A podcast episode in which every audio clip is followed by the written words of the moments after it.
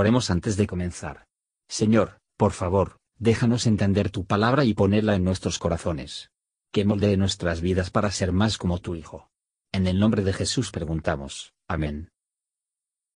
Salmo 5 Escucha, oh Jehová, mis palabras, considera la meditación mía.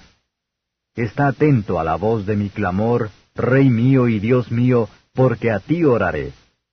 Oh Jehová, de mañana oirás mi voz, de mañana me presentaré a ti y esperaré, porque tú no eres un Dios que ame la maldad, el malo no habitará junto a ti. No estarán los insensatos delante de tus ojos. Aborreces a todos los que obran iniquidad. Destruirás a los que hablan mentira. Al hombre de sangres y de engaño abominará Jehová. Y yo en la multitud de tu misericordia entraré en tu casa. Adoraré hacia el templo de tu santidad en tu temor. Guíame, Jehová, en tu justicia a causa de mis enemigos. Endereza delante de mí tu camino, porque no hay en su boca rectitud, tus entrañas son pravedades. Sepulcro abierto su garganta, con su lengua lisonjearán.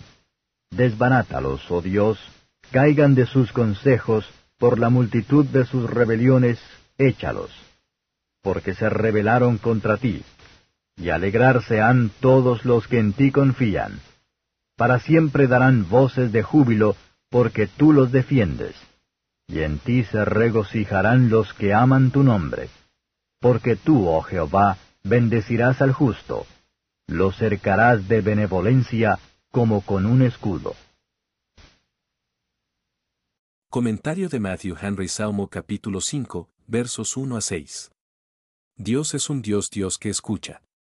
Esa siempre ha sido, y todavía es tan listo para escuchar la oración de siempre. El principio más alentador de la oración y la súplica más poderoso de la oración, es decir, a considerar a Él como nuestro Rey y nuestro Dios.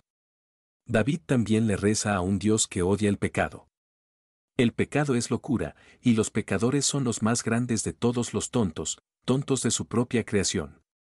Los malvados odian a Dios, justamente son ellos odiaban a Él, y esta será su miseria sin fin y la ruina. Vamos a aprender la importancia de la verdad y la sinceridad en todos los asuntos de la vida.